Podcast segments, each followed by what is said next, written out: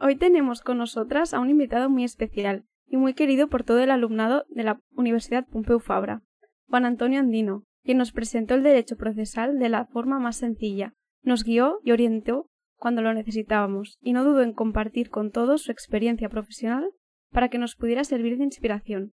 Así que gracias Juan Antonio, en nombre de todo el alumnado. Fue un placer tenerte de profesor. Para aquellos que no conozcan a Juan Antonio, es doctor, socio de ADS Abogados y profesor asociado de la UPF. Además, es miembro de la Asociación Internacional de Derecho Procesal, colaborador con el Max Planck Institute en Luxemburgo y próximamente será profesor en la Stanford Law School, en California. Por si fuera poco, ha recibido dos premios del Colegio de Advocats de Barcelona por dos libros que ha escrito. Juan Antonio es, sin duda, nuestro invitado con más experiencia.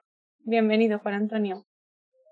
Bienvenidos a Kandinsky también empezó estudiando Derecho, un podcast donde juristas emprendedores hablan sobre tecnología, innovación y lo que surja, con Marta Villarroya y Raquel de Aro. Hola Raquel, hola Marta. Eh, oye, muchas gracias por, por, por invitarme, por, por hacerme eh, esta entrevista. Eh, sobre todo enhorabuena por esta iniciativa que tenéis. Es, es maravilloso. Estos proyectos que tenéis, alumnos con, con, iniciativa, con ganas, que para mí, de verdad os lo digo, es un honor estar aquí con vosotras. Espero estar a la altura y la verdad, gracias. Adelante. El honor es Muchísimas gracias. Exacto. bueno, si quieres eh, empezamos, que todo el mundo que nos escuche estará expectante escucharte. Em, bueno, cuando empezaste la universidad, ¿tenías claro que querías estudiar derecho o empezaste por probar? Bueno, eh, no del todo, no del todo. A ver, mi padre es abogado y entonces el 80% de la decisión estaba ahí, porque yo en casa pues voy a hablar a mi padre de contratos, de eh, juicios, etcétera. Em, creo que a los 18 años mm, no tienes toda la madurez suficiente como para saber en qué consiste estudiar derecho. De hecho, no sé si os pasó a vosotras, pero es que mm, no sabes qué es hasta que realmente empiezas la carrera. ¿no? Entonces, en un 80% eh, la decisión se tomó de esa manera. El 20% restante es algo que no recomiendo hacer, que es eh, preguntar a mis amigos qué es lo que iban a hacer. Entonces, mis amigos, eh, pues, eh, iban a solicitar entrar en la Universidad de Fabra, el entonces, y bueno, os tengo que confesar que la chica que me gustaba entonces también iba a estudiar eh, Derecho en la Pompeu. Con lo que mi primera opción fue la Pompeu Fabra. Dices, oye, pues estoy con mis amigos y bueno, a ver qué pasa. Estudié, a, hice la selectividad y llegó la hora en la que, pues, la temida nota de corte, ¿no? Y por 0,07 no entré en la Universidad Pompeu Fabra. Es decir, me quedé a las puertas y, eh, bueno, desde entonces he visto las películas de 007 con otros ojos, ¿no? Y no fui a la Pompeu Fabra, pero entré en la V, en la Universidad de Barcelona. Y, bueno, eh, así tomé la, decisión y así la vida me llevó a la Universidad de Barcelona. ¿Y cuál fue el aprendizaje más valioso que te llevas de, aquí, de aquella época? Ah, bueno, eh, me espabilaron. Me espabilaron muchísimo. Pensad una cosa, cuando estabas en el colegio, pues estabas en una clase más producida, eh, te decían lo que tenías que hacer, a qué deberes tenías, etcétera. Y de la noche a la mañana pasas a estar en, un aula con 500 personas. Y cuando digo 500, son 500. El aula tenía capacidad para 300 y, eran 300 sentadas y el resto de pie. Y ahí te veías eh, en medio de, ese juego. luego no entendía los Es decir, algo que me pasó, tuve magníficos profesores, eso también lo quiero decir. Pero el primer año de carrera, sinceramente, no, entendía lo que me explicaba. Empezaban a hablar de servidumbre de paso recíproca, litis consorcio pasivo necesario, eh, claro, es una jerga propia en la que tienes que entrar y nadie te enseña, o por lo menos nadie me enseñó, eh, qué es lo que tenía que estudiar o cómo tenía que estudiar. Entonces, mm, para espabilar me, ayudó mucho el profesor Carlos León de la Universidad de Barcelona y, le debo gran parte de, mi formación y de mi manera de ver el, Y es lo que intento transmitir yo también.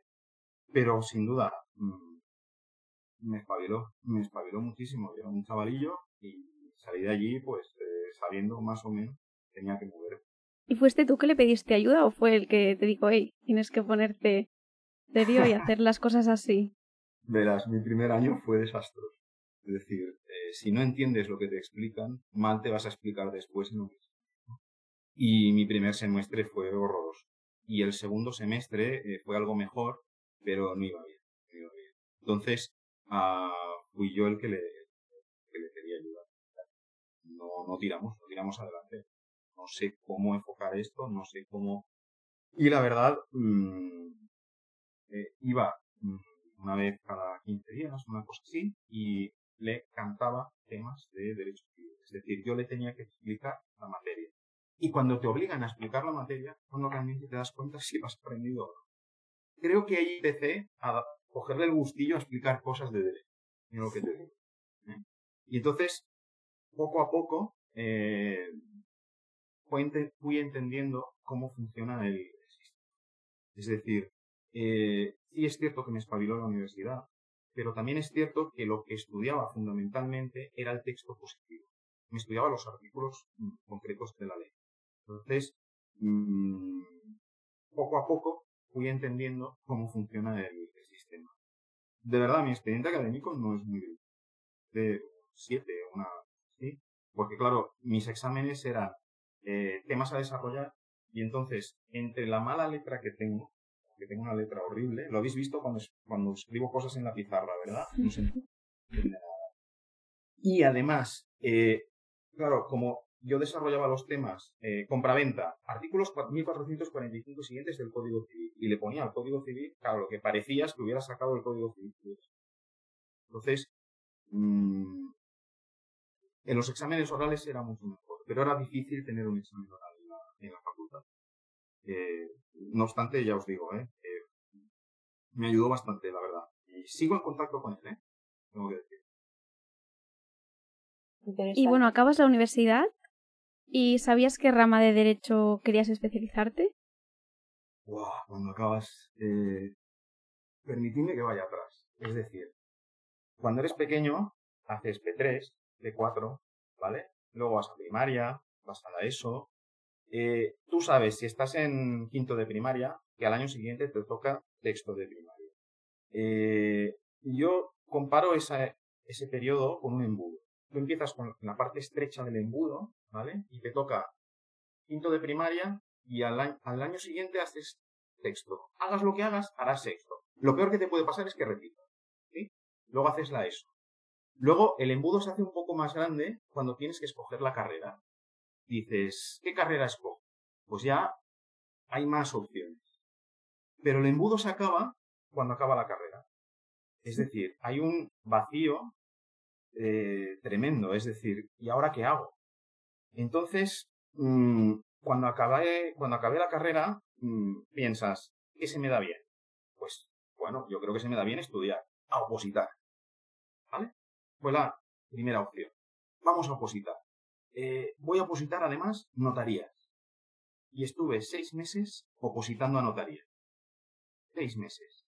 En los que pude aprender los 1976 artículos del Código Civil de memoria. Y ahí Ahí obtuve una lección muy valiosa, que me gusta estudiar, pero no memorizar. Entonces, eh, opositar significa que tienes los temas en papel a primera hora de la mañana y por la noche tienen que estar en la cabeza. Eh, duré seis meses. Y después de esos seis meses, eh, bueno, no sé si le di un disgusto a mi padre o no, nunca me lo ha confesado, ¿verdad? bueno, a mis padres en este caso, y le dije, mira, no quiero seguir opositando. Me he equivocado. Eh, quiero hacer de abogado. Y para hacer de abogado, eh, la carrera te prepara, pero no me acababa de preparar para trabajar. Necesitaba más. Y me fui a Madrid a estudiar un máster de asesoría jurídica de empresas. Y allí estuve un año estudiando eh, el máster. Y fue un año en el que me exprimieron muchísimo pensar que cada día me iba a dormir a las 2, 3 de la madrugada y me levantaba a las 7. cada día, cada día. Eh, vas que eres joven y te gusta salir de noche. Y en Madrid, vamos, podías, tenías una, vamos, tenías una oferta realmente muy grande. Os tengo que confesar que solo salí dos veces en ese año. Estaba tan cansado que no tenía ganas de salir. Y me fue francamente bien. El máster me ayudó a trabajar. Mm, ¿Qué rama del derecho? Veréis, yo me disperso mucho. Intento hacer muchas cosas. Y ahora pues aflorará que soy abogado, que soy profesor, etcétera. Me gusta tocar muchas teclas. Claro, a la hora de especializarte, eh, pensabas, ¿qué especialización hay que sea más variada? Me explico. Si tú haces mercantil, te puedes especializar en una rama muy concreta. Imagínate que te encanta la aprobación de cuentas anuales. Te condenas. Hay gente que a lo mejor le gusta ¿eh? y es muy lícito eh, dedicarte a ello. A mm, formulación de cuentas, aprobación de cuentas, certificado, depósito de cuentas. Y toda tu vida haces esto. O alguien que se especialice en el IVA. El IVA es muy complejo. Pues toda su vida ayudando a empresas a liquidar correctamente el IVA. Hay gente que se dedica a esto, ¿eh? porque el IVA es, tiene su, su ¿Por qué me decanté por el derecho procesal? Porque, primero, creo que ser abogado es defender a un cliente en un juicio, en un tribunal. Pero por otro lado, el procesal lo que me permite es eh, tener una cierta variedad. Es decir, aquí te entra un pleito que es una impugnación de acuerdo social. Ahí eh, tienes que estudiar los estatutos, la ley de sociedades de capital, la jurisprudencia, etcétera, y al día siguiente te entra una responsabilidad extracontractual. Tienes que estudiar el 1902, cómo defender a tu cliente. Veréis, al final sigue siendo un pleito, es demanda, contestación, etcétera, pero lo que hay detrás te da una variedad que, que, a mí me gustaba. A mí me gustaba mucho. Y de hecho me, me, me sigue gustando. Te puede caer un pleito de diferentes cosas. Y esto es lo que a mí me, me, motivaba de verdad. Por eso escogí derecho procesal.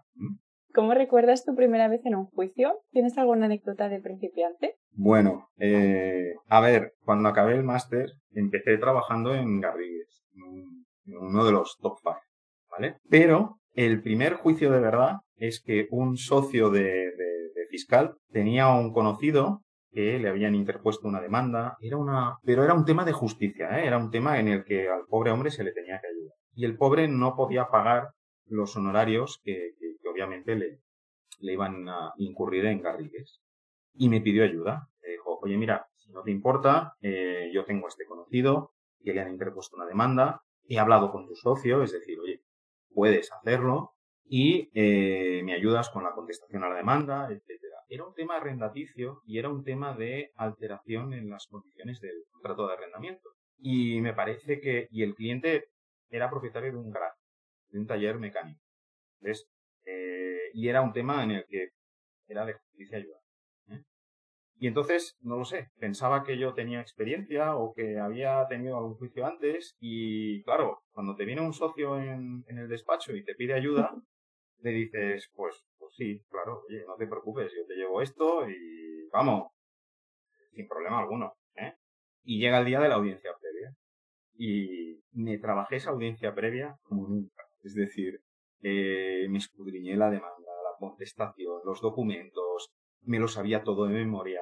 Eh, me estudié los artículos 414 y siguientes de la ley de enjuiciamiento civil a fondo.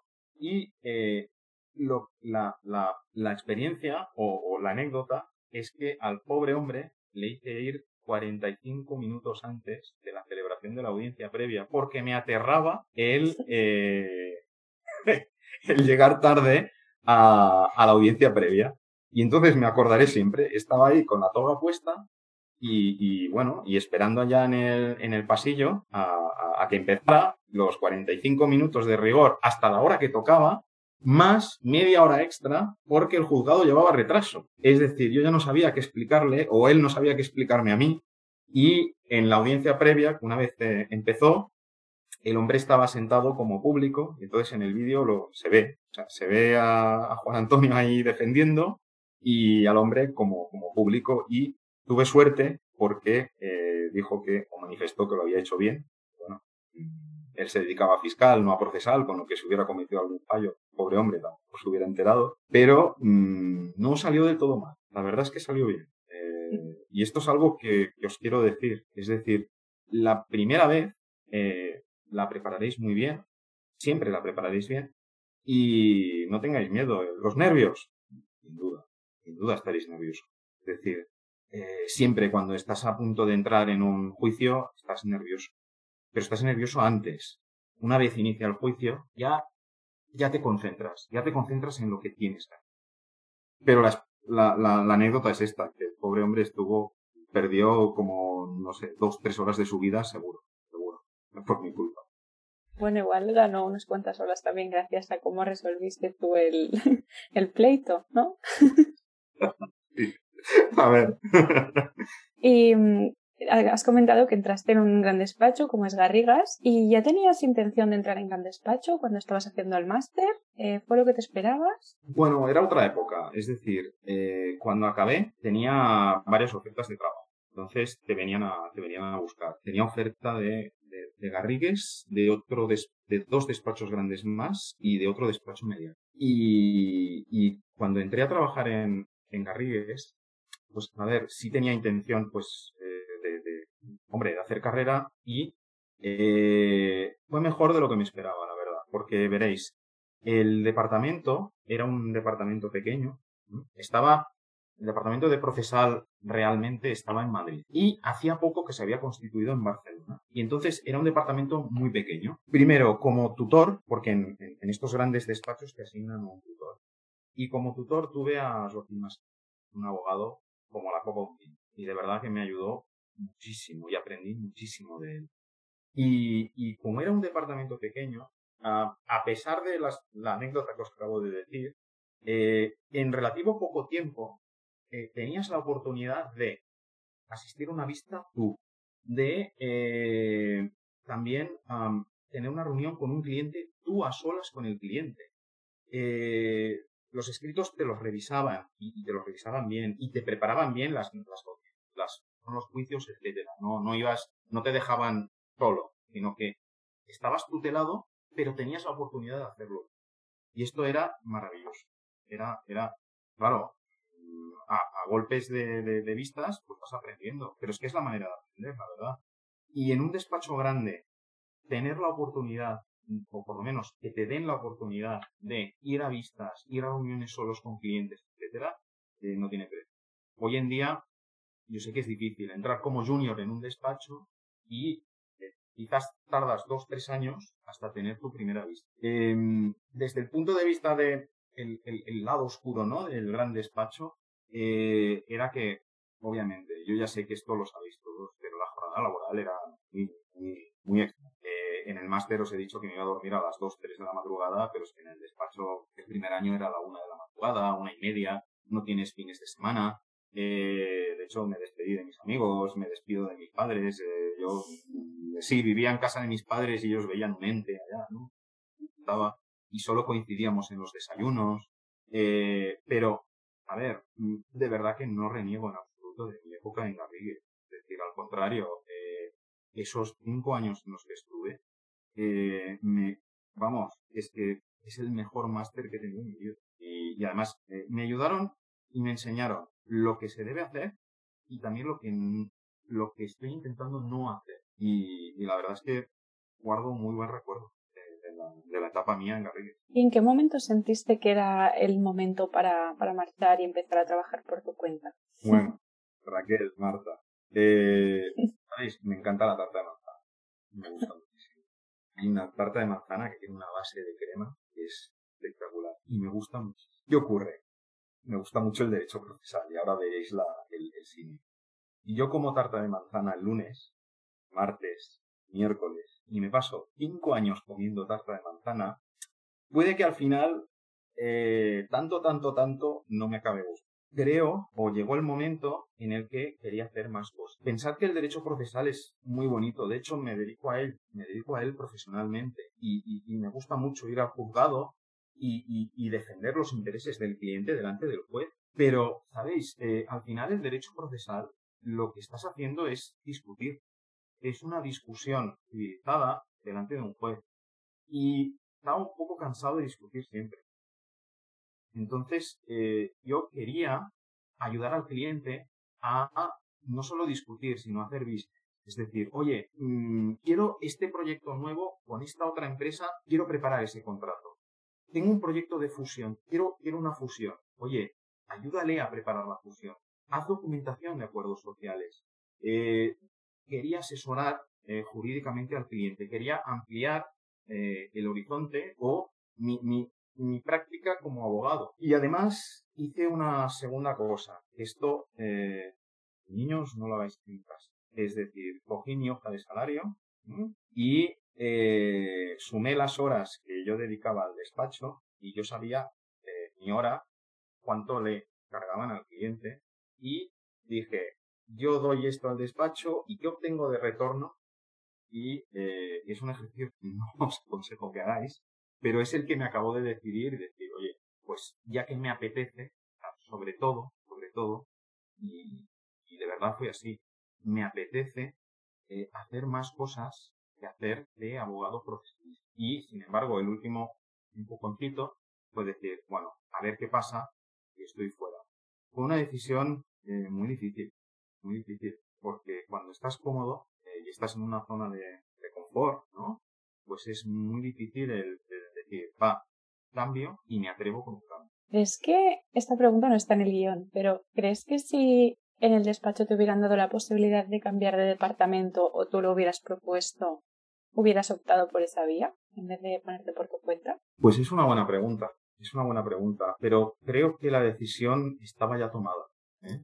Porque lo que me apetece, mira, a mí me encanta, me encanta de verdad, llegar al despacho y, eh, mira, os lo digo en confianza, mañana eh, tengo que ayudar a un cliente que tiene que construir una empresa y tengo que ayudarle en un contrato que él como socio firmará con su empresa para un proyecto durísimo que tiene pensado. Después tengo que revisar un recurso de apelación que tenemos que interponer, que ya está preparado y que nos tiene el miércoles.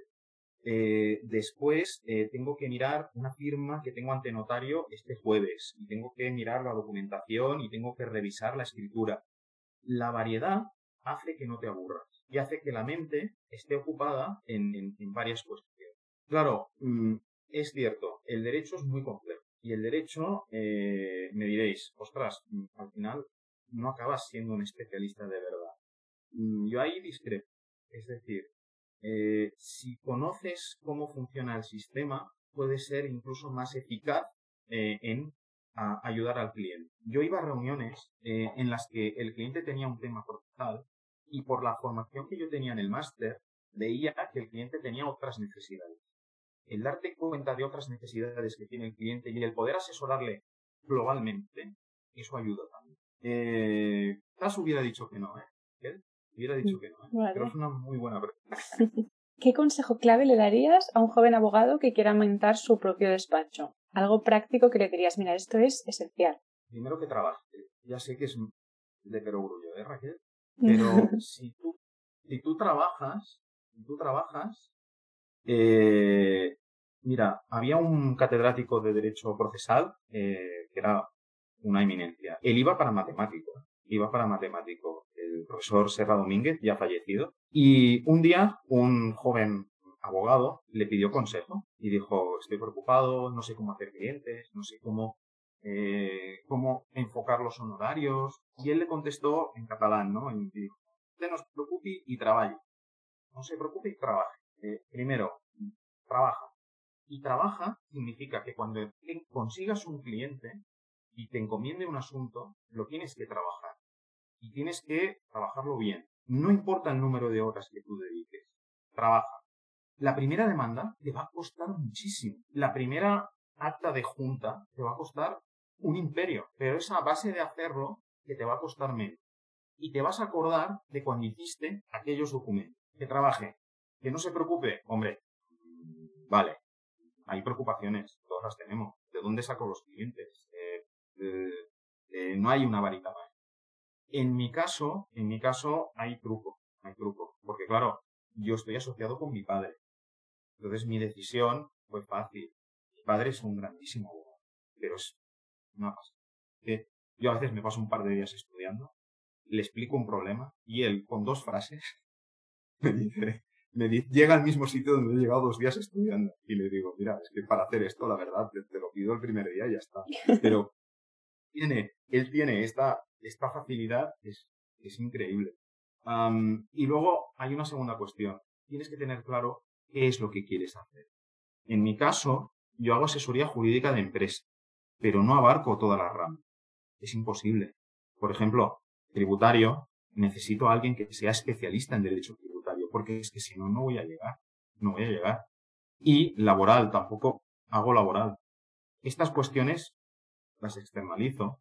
Eh, tengo abogados, tengo contacto con abogados que son expertos en materia tributaria, que son expertos laboralistas y lo que, lo que sé que no voy a poder hacer, lo externalizo.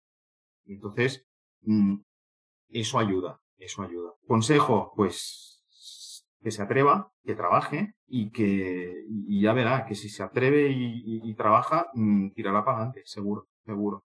Y también muy importante lo que has dicho de conocer tus límites, de saber hasta aquí yo puedo ofrecer un buen servicio, todo lo demás tendré que pedir ayuda y está bien si lo que quiero ser es buen abogado. Claro, a ver, eh, y sobre todo, de verdad, yo creo en la cultura del error, ¿vale? Es decir, tú cuando tienes un proyecto, eh, a ver, un proyecto con cabeza, ¿eh? O sea, yo, por ejemplo, ahora os diría, me hace mucha ilusión jugar a fútbol como Messi. Digo, mira, por un tema de edad y por un tema de facultades, jamás en mi vida jugaré como Messi.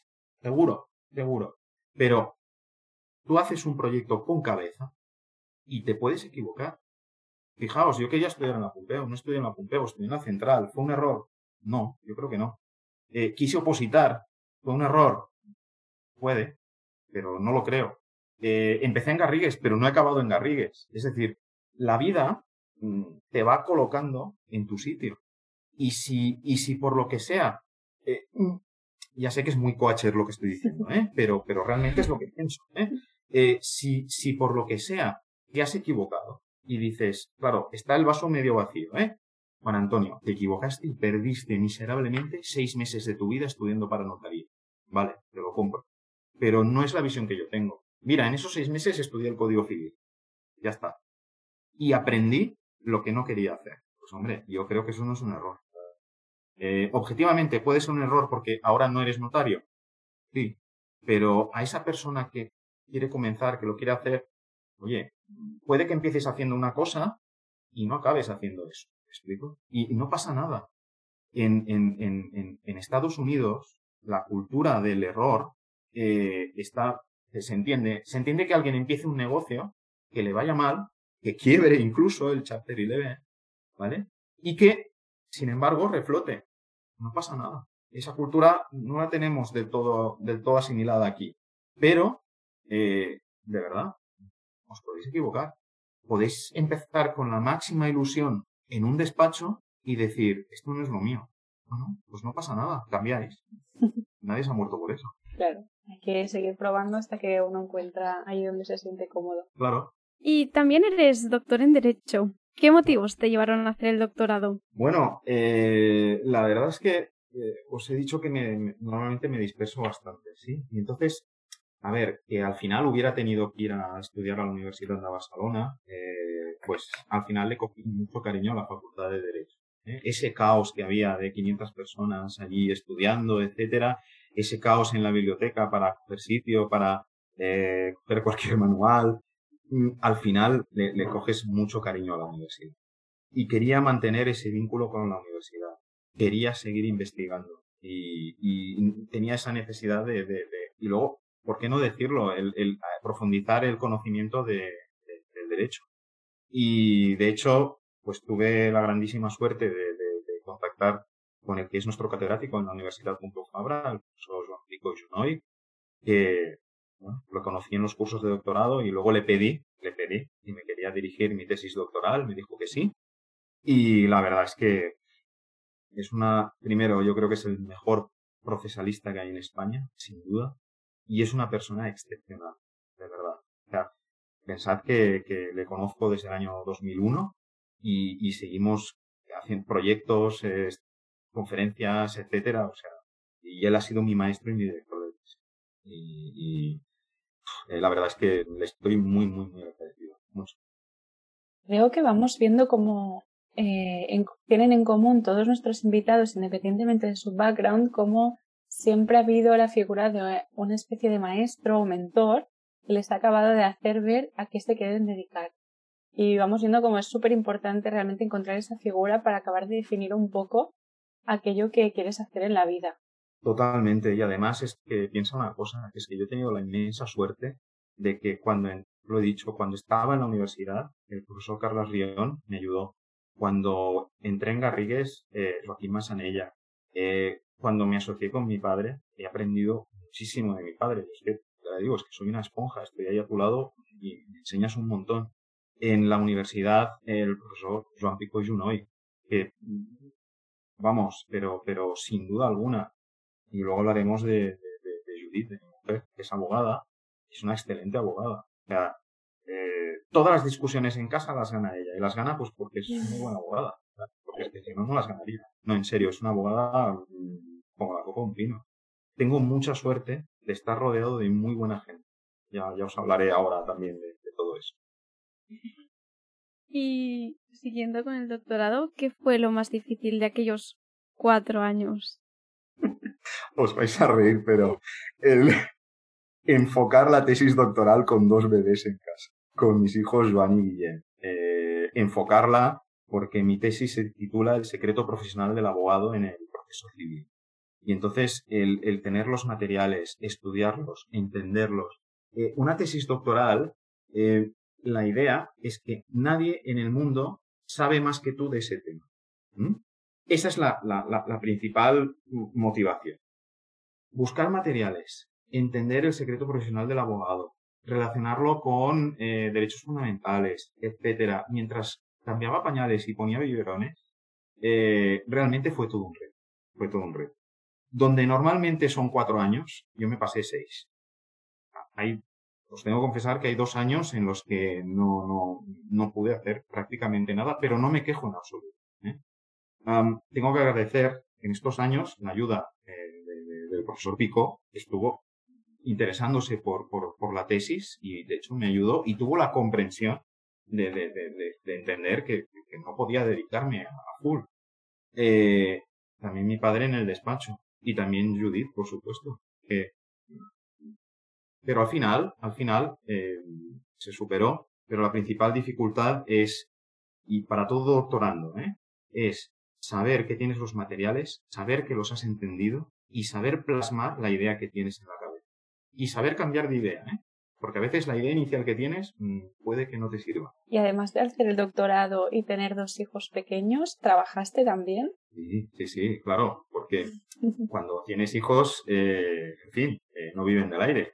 Tienes que alimentarlos y tienes que, tienen sus, eh, necesitan ropa, necesitan, y entonces eh, sí que combinaba lo que es el ejercicio de la abogacía con eh, una tesis doctoral. De hecho, os quiero decir que el hecho de ser abogado me ha ayudado muchísimo a la hora de hacer de profesor después o a la hora de preparar una tesis doctoral o preparar mm, los artículos doctrinales o las contribuciones doctrinales que yo hago, porque te da la visión práctica del tema. Al final escribes para que sea útil. Yo no, no, no, no escribo para teorizar escribo porque quiero que un abogado o que un estudiante tenga una idea clara de lo que estoy diciendo, o al menos esa es mi pretensión. Porque es que si no, creo que no vale la pena. Necesito escribir para aportar algo. Entonces, mm, sí, mm, a tu pregunta, trabajé eh, mientras preparaba el doctorado, sí. Qué reto. ¿Y el, hiciste el doctorado con intención de luego dedicar de la docencia también? Bueno, es que llevo siendo profesor unos cuantos años, la verdad. Eh, me, cuando estaba en Garrigues, eh, me surgió la posibilidad de dar alguna conferencia o alguna, algún, una materia en concreto en el ISDE, en el Instituto Superior de Derecho y Economía. Y allí fue donde empecé eh, dando arbitraje internacional y responsabilidad de administradores y levantamiento del velo. Esas eran las dos materias que, que, impartía allí. Y me di cuenta que me gustaba mucho el, dar clase. Sobre todo, eh, hay, un, hay un elemento que a mí me, me daba un termómetro, ¿no? Que es el número de bostezos que, hay en clase. Si tú ves que la gente bosteza, eh, es que no vas bien, no vas bien. O sea, tienes que explicarlo de otra manera o te estás equivocando. Y cuando vi que la gente no bostezaba, sino que, y hay otro truco, ¿eh? La gente te evalúa. La gente te evalúa en el ISTE, los alumnos te evalúan en la Pompeo, como sabéis, ¿eh? Y, bueno, las evaluaciones son muy útiles para, para, nosotros porque te dicen, te dan el termómetro de, de, de si lo estás haciendo bien o no. Y, y, bueno, eh, tengo que confesar que estoy muy contento con las evaluaciones que, que me dais los vosotros, porque la verdad son unas, es una satisfacción. Bueno, esas evaluaciones son bien merecidas, así que... Exacto. sí, sí. Que los estudiantes somos muy exigentes. Bueno, son. Como tiene que ser, de verdad. Totalmente. Sí. Y bueno, no lo hemos dicho, pero eres profesor en la Universidad Pompeu Fabra de, de Derecho Procesal Civil, la eficacia de la prueba civil y también tutorizas trabajos de final de grado. Eso es. y pronto serás profesor en la Stanford Law School en California. ¿Cómo llegó esa grandísima oportunidad a tu vida? Buah, imagínate. O sea, es. Eh, pues empezó con un error mío. Es decir, eh, mi mujer Judith organizó un viaje a California, eh, un road trip con toda la familia, en para 2016. Y a veces nos pasa, ¿eh? Y a mí me pasa más de una vez y más de dos, ¿eh? Cuando me dicen algo o cuando tu mujer te dice algo, eh, a veces lo, lo, entiendes con segundas o pretendes que va con segundas cuando no era así. Y me dijo, me haría mucha ilusión enseñarte la Facultad de Derecho en Stanford. Y yo entendí, estudia a alguien de Stanford y contacta con alguien de Stanford porque vamos a ir allí.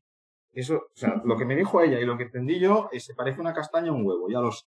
¿Vale? Entonces, eh, cogí Google y dije, a ver, ¿quién enseña prueba en Stanford? Y, vi al profesor George Fisher. Me compré su manual sobre, sobre prueba. Me descargué todos sus artículos doctrinales. Me los leí todos. Y dije, este hombre escribe como Los Ángeles. Y me gustó muchísimo lo que él hace. Y él hace una cosa que es analizar el derecho desde el punto de vista histórico. Y, eh, pues, le envié un correo electrónico. Eh, apreciado profesor Fisher, soy un profesor loco europeo que voy a ir a Estados Unidos y me gustaría tener una reunión con usted. Y tuvimos, me contestó muy amablemente y me dijo que estaba encantado. Eh, me citó en la, en la cafetería de la, Facultad de Derecho y tuvimos la reunión el 25 de agosto de 2016. Y en el marco de esa reunión, imaginaos eh, un profesor de, Derecho en Estados Unidos, que viene un profesor europeo y le dice, mire, me he comprado su manual y aquí lo tengo. Es, estos son, eh, para la gente que no lo esté viendo, es un manual que mide 25 centímetros de largo eh, por 20 de ancho y son 5 centímetros de grosor tiene, tiene su peso. Y me he comprado otro libro suyo y me he leído todos sus artículos doctrinales y he hecho 13.000 kilómetros con todo esto en mi mochila y le propongo, profesor Fisher, eh, a mí me gustaría muchísimo eh, pues mm, traducir un artículo suyo, un artículo doctrinal. Y me dijo, bueno, pues estoy encantado de la vida. Eh, ¿Y quieres traducirlo? adelante. Y tuve la oportunidad de traducir y para eso pues me ayudó eh, me ayudó mi mujer que revisó el primer borrador, el profesor Joan Picó, el profesor Carlos de Miranda eh, y una traductora jurídica Gisela Santiago.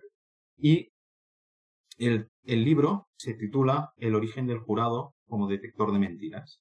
Y fue un libro, es un análisis histórico del origen del jurado como único detector de mentiras en el marco del procedimiento judicial norteamericano. El jurado lo único que dice, como en las películas, culpable o no culpable, pero no justifica su veredicto. Tú no sabes a qué testigos se han creído, a qué testigos no han creído. El único detector de mentiras que hay es la sala del jurado. Entonces, es un análisis histórico de, primero, el derecho inglés y después derecho norteamericano, de cómo el sistema llega a esa situación.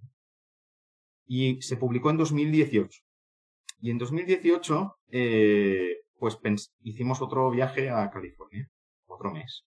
Y dije, mira, ¿sabes qué? Eh, mejor que, que MRV, pues eh, voy y le doy los 10 ejemplares que iban a ir para el profesor Fisher, se los doy en persona. Y viajamos con, con mi mujer y mis hijos y el profesor Fisher nos invitó a cenar y allí pues le entregué los 10 ejemplares y fue una cena mm, muy agradable. Y le dije, mira, George, yo me gustaría seguir en contacto con, contigo. Es decir, me gustaría eh, montar algo.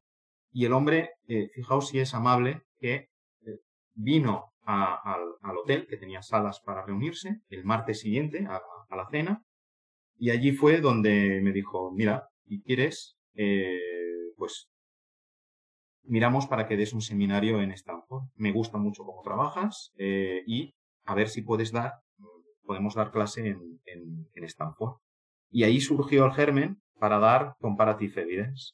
Comparative Evidence eh, estudia eh, la prueba en eh, ámbito de derecho comparado entre Alemania, Francia, Italia, Reino Unido, España y Estados Unidos. Y entonces la idea era, era ir este mes de abril de 2021. Pero la pandemia ha hecho que tengamos que posponerlo quizás a otoño de este año o a la primavera del, del, año que viene. Pero está, está, está acordado con, con, ellos. Y, bueno, os tenéis que imaginar, bueno, las películas cuando un alumno entra en una facultad como Stanford como alumno, es, vamos, se ponen todos contentos, etcétera, pues imaginaos entrar como profesor. es que ya desde entonces me miro mucho el colesterol, miro no tener la tensión alta porque es que me va a dar un infarto seguro. Y, y además eh, es un proyecto muy, muy bonito porque eh, vamos a hacer un co-teaching, es decir, enseñaremos o daremos clase conjuntamente en la misma aula con el profesor Josh Fisher, con el profesor David Sklansky y además, como él involucra al profesor David Sklansky, yo le dije que a mí yo quería involucrar al profesor Joan Picot también en esta aventura. Entonces iremos los dos, los dos de Barcelona a dar clase allí. Como veis, un error eh, de entender lo que el mensaje que me daba mi mujer, pues se convirtió en una aventura muy, muy bonita. Y es bonito porque en todas las etapas personales y profesionales de tu vida, ¿no? Has, empezado con esta emoción y esta nerviosismo, ¿no? Empezar la universidad sin saber y, después, aún después de 15, 20 años, em, sigues con esta emoción por ser profesor. Y la verdad es que mm, yo siempre lo digo, que soy como un niño, es decir, eh, siempre eh, esta, esta curiosidad o estas ganas de, hacer cosas eh, las sigo manteniendo, de verdad. Y fíjate, mm, si tú piensas, ese Juan Antonio, ¿no? Que estaba en la universidad, ¿en qué pensaba? Pues en graduarse. la verdad es que en graduarse. ¿Hubieras imaginado llegar a ser profesor en Stanford? ni hablar ni hablar. Es que de ninguna de las maneras, ni profesor en la Universidad de Barcelona, o sea, y ya profesor en la Pompeu tampoco. Y el ir consiguiendo esto, pues es francamente muy bueno. he tenido mucha suerte, pero he tenido suerte porque me he rodeado de gente muy buena porque te lo, has, te lo has trabajado para tener esa suerte. Porque a veces gente muy exitosa en su ámbito siempre lo achaca toda la suerte y, jolín, no todo es suerte, también eres un referente en tu ámbito, o sea que eso también hay que reconocerlo. te lo agradezco de verdad, eh, te lo agradezco de verdad. No, es verdad. Es, cierto, es cierto, he trabajado bastante, he trabajado bastante. Pero ¿sabes qué pasa? Cuando estás, eh, cuando trabajas con ilusión, eh, tienes gente a tu alrededor que, que ostras, te, te, te responde. Tengo muchísima suerte. Y eso, mm, eh, unido a trabajo e, ilusión, pues oye, toco madera, para todo siga como hasta ahora, de verdad. Virgencita, virgencita, que me quede como estoy. ¿Y harías algo diferente? Aunque pienses que no, algo que te venga de vez en cuando a la mente decir, uy, esto tendría que... Yo creo que... Mm, ostras, mm, no, no, yo creo que lo haría todo igual. Es decir, ¿y, y por qué te lo digo? Eh, ¿Cometerías el error de volver a opositar? ¿Cometerías el error, entre comillas, de entrar en Garrigues?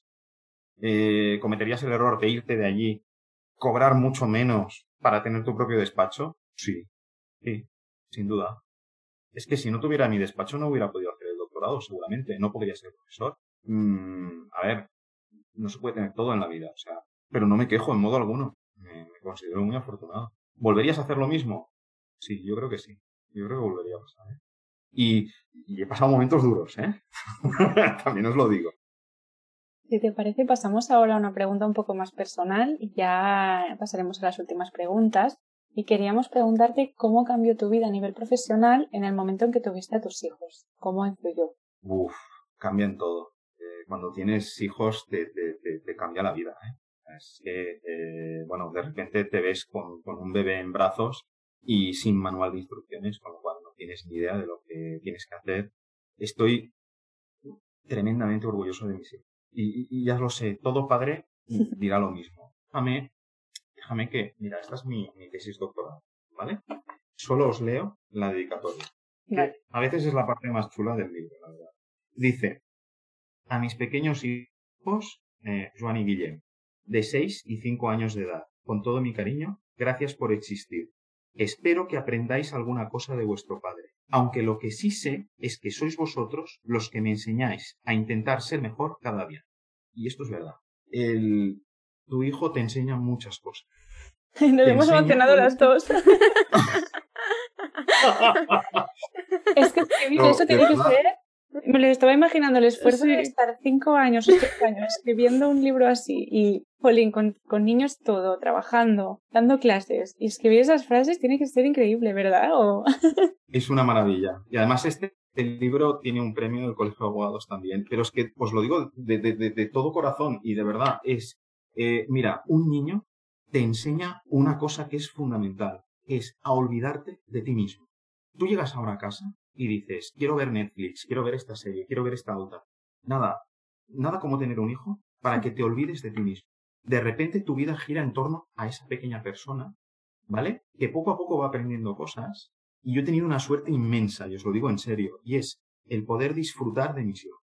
El poder decir, claro, esto es lo bueno de tener mi despacho, que es por la tarde, ¿qué hago? Pues oye, si mi hijo cumple un año, pues cojo y voy y le preparo una fiesta de cumpleaños. Y lo disfruto, ¿vale? Luego a la noche ya trabajarás. Vale, perfecto. Te llevas el ordenador y haces lo que quieras.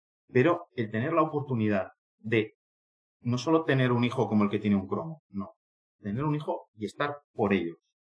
Y cuando os digo que estoy muy orgulloso, es que, y os lo, digo de verdad, eh, hay un, no es que haya una brecha generacional, hay un abismo generacional. Mis hijos les encanta la informática, les encanta, y Oye, eh, Joan, ¿qué estás haciendo? No, estoy jugando Geometric Dash, pero sabes, Geometric Dash se puede programar. Y, esto, y, he hecho este nivel, y he hecho este otro. Y dices, ¿cómo lo has hecho? Mira, hemos hecho un servidor de Minecraft y hemos invitado a nuestros amigos para que jueguen con nosotros en el servidor. Y este idioma de ordenador eh, lo estoy, eh, estoy haciendo esto. El otro día, el otro día, programaron un bot que me enviaba 500 WhatsApps al móvil. Y me dijeron, mira, lo vamos a poner en marcha. Vas a recibir 500 WhatsApps. Y ostras, era verdad. y es que, de, de, de, de, verdad os lo digo, es lo mejor. Mira, soy profesor en la Universidad Pompeu eh, he escrito libros, eh, voy a ser profesor de Stanford. Perfecto, de verdad. Pero, ostras, ya sé que es un cliché, ¿eh? pero lo mejor que me ha pasado en mi vida son mis hijos. De verdad. O sea, tengo, siento verdadero respeto y admiración por ellos y, os lo digo verdad, sacan unas notazas que yo no sacaba en mi vida. O sea, tengo suerte que se parezcan a la a su madre, porque yo no sacaba estas. Y no se lo digan, bueno, van a oír esta entrevista, pero eh, es, es, es la verdad. Estoy muy orgulloso de ellos, mucho. Te cambia la vida, totalmente. Pues sí, totalmente.